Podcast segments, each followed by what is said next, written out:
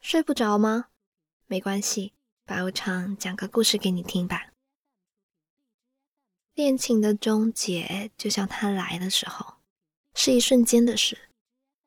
只是哼着旋律，简单的歌，缠绕的音符，就像是牵着的手，就这么随随便便的在街上走走，然后忽然之间就走出了对方的生活，不打算再经过。一起来听一下今晚的故事吧。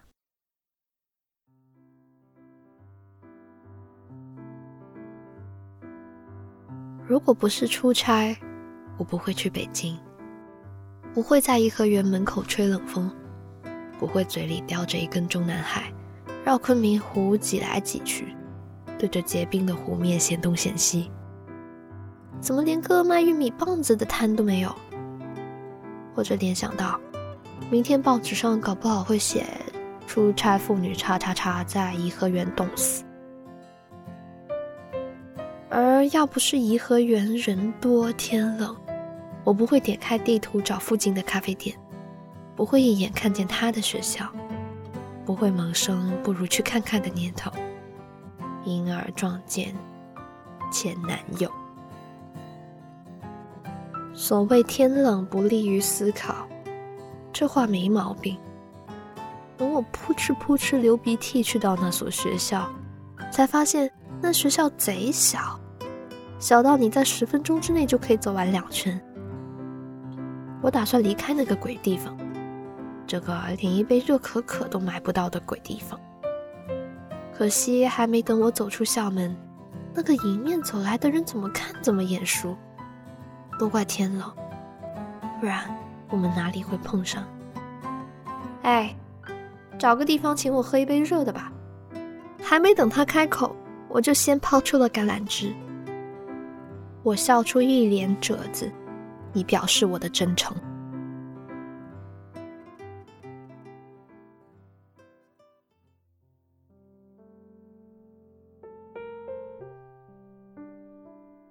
在北京，毛呢裙和打底裤。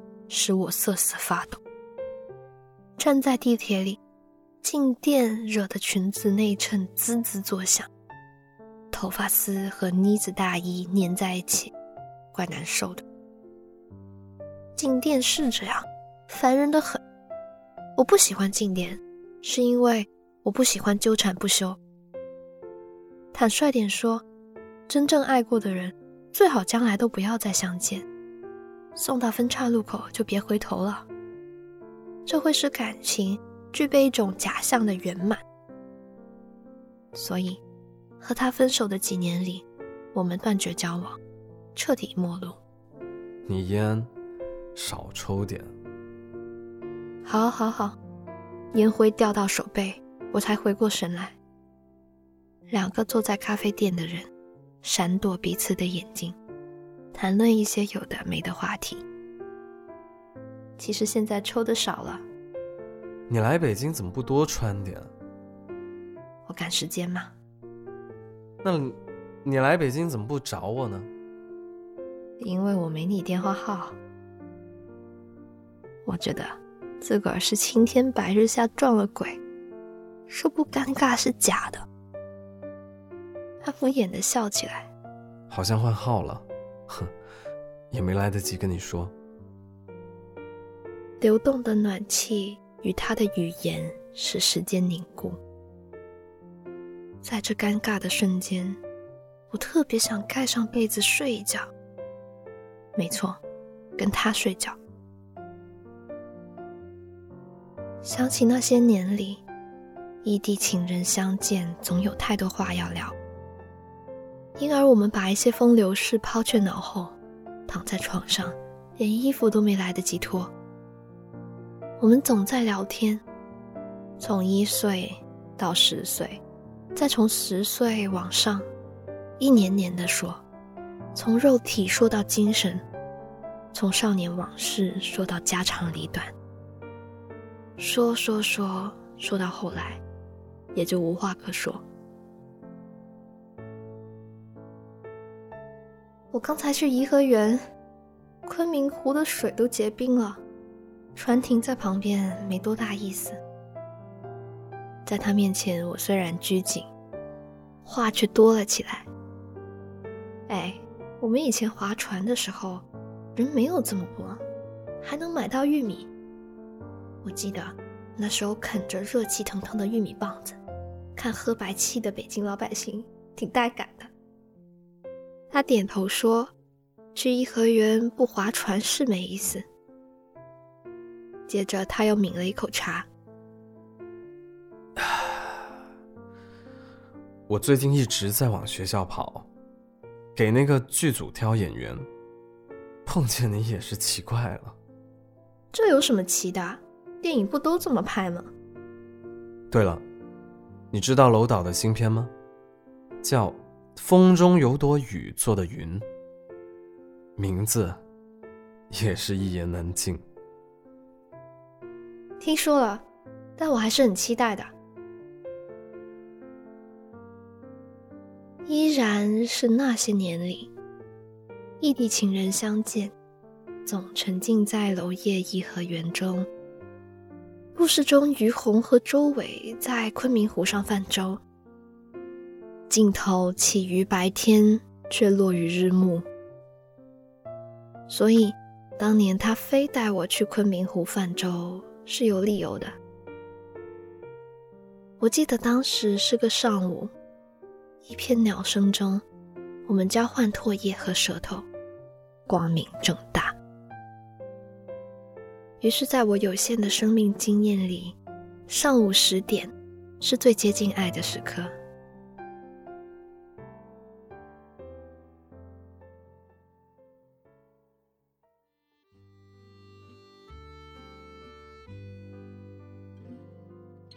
我突然记起与他第一次见面的场景。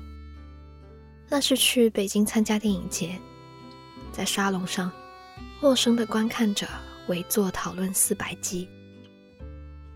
我注意到有个男生，他一句话也没讲，点烟的姿势尤其好看。恋情的开端，就是因为一根烟头，他把我整个心都点着了。沙龙结束后，我一个猛冲就追上去，拉住他的手臂说。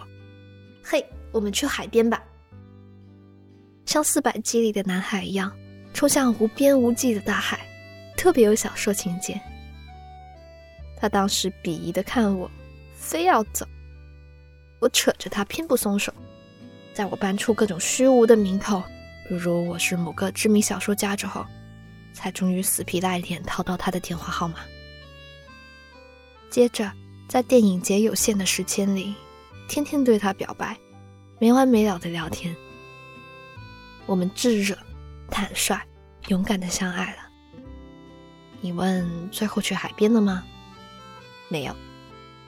陌生的男人和女人，一旦看对眼，就像从地底下挖出的文物，绢布上的画面都模糊不清了，要用很多很多句子去填补它。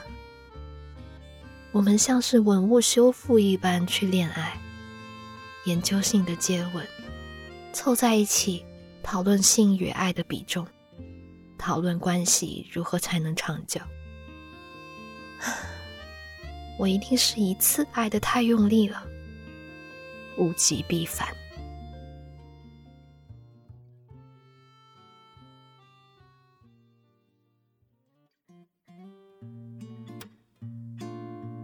当初分手的理由实在很可笑。那时我出门旅行一整个月，不曾联系他。他赌气似的也跟组拍摄一整个月，不曾联系我。我们不像冷战，却也不热衷腻歪。两个不曾争吵的异地情侣，在旁人看来，不是真情人。平淡与忙碌的生活。使我们陷入怀疑、无聊、缺乏爱意的泥潭。分手前，他曾经来找过我一次。想到颐和园有一段是在武汉取景，他一下火车，我就带他去长江大桥和司门口，好似过期矛盾都不存在似的，我们装模作样的讨论着电影，不提之前的冷战。炎热气候，一碗热干面只添三勺辣椒油，他就辣出了眼泪。明明不喜欢吃，还是一口豆浆一口面的，通通咽下了。多么可爱的男孩子，是可爱的。我带他去户部巷吃烤串和酸奶，牵他的手去江边吹风。他满脸大汗，说武汉怎么这么黏糊糊的。我笑得很开心。我问他：“怕热的男孩，你来武汉干什么呢？”他说：“你是不是觉得我不喜欢你？”我说：“是啊。”所以我来看你了。我又说，可是我还是觉得你不喜欢我。他沉默了很久，然后说：“其实我我也觉得你没有那么喜欢我。”所以是对爱的不确定使我们互相怀疑。既然恋不恋爱都没差。那还在一起做什么呀？他对我这样说着，与我分手了，可以算是长江大桥和平分手协议，签署政治意义上的合约似的。我们冷静的、客观的分析国情。其实你不喜欢我，我也不喜欢你。今日起，我们一分为二，彼此独立。爱不复杂，复杂的是人类。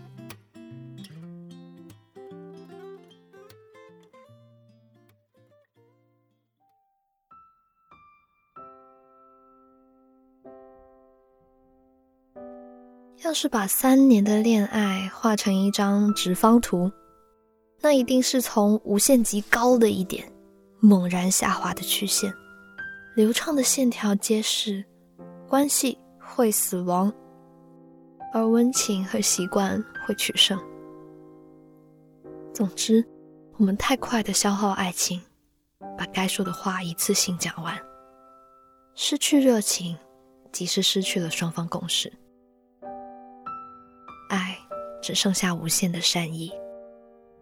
我站起身拥抱他，不早了，我该走了，是时候。对我依然固执的理想主义男孩说再见了。他点头说好。嗯，好，我帮你叫车。你最好先去买点衣服，然后回酒店。北京的晚上特别冷。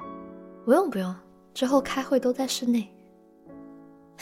他还是那么可爱。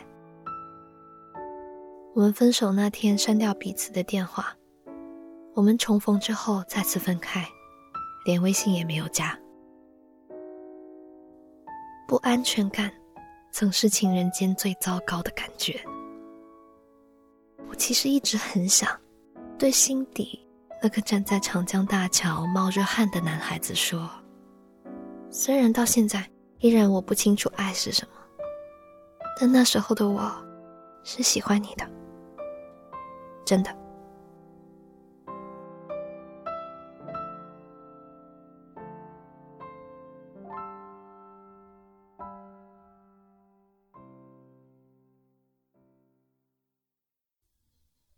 今晚的故事念完啦。你是在哪一刻觉得自己失去了爱情呢？你又想起了谁？欢迎在评论区留言给我。如果喜欢这个故事的话，记得给本期节目点个赞哦。想要看文字版本的话，可以去公众号 Storybook 二零一二，S D O R Y B O O K 二零一二。回复本期节目序号就可以啦。我是白无常，依旧在 Storybook 睡不着电台等你。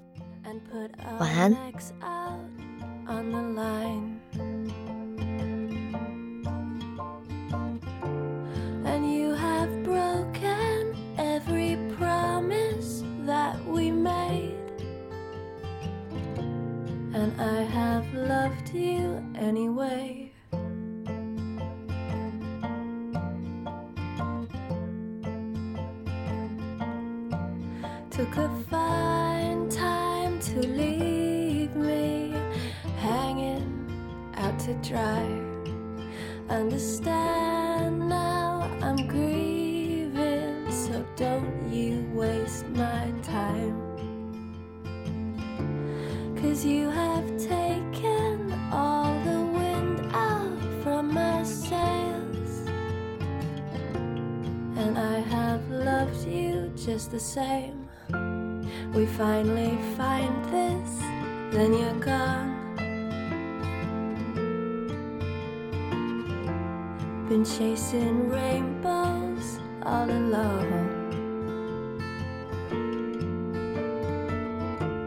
And you have cursed me when there's no one left to blame. And I have loved you just the same.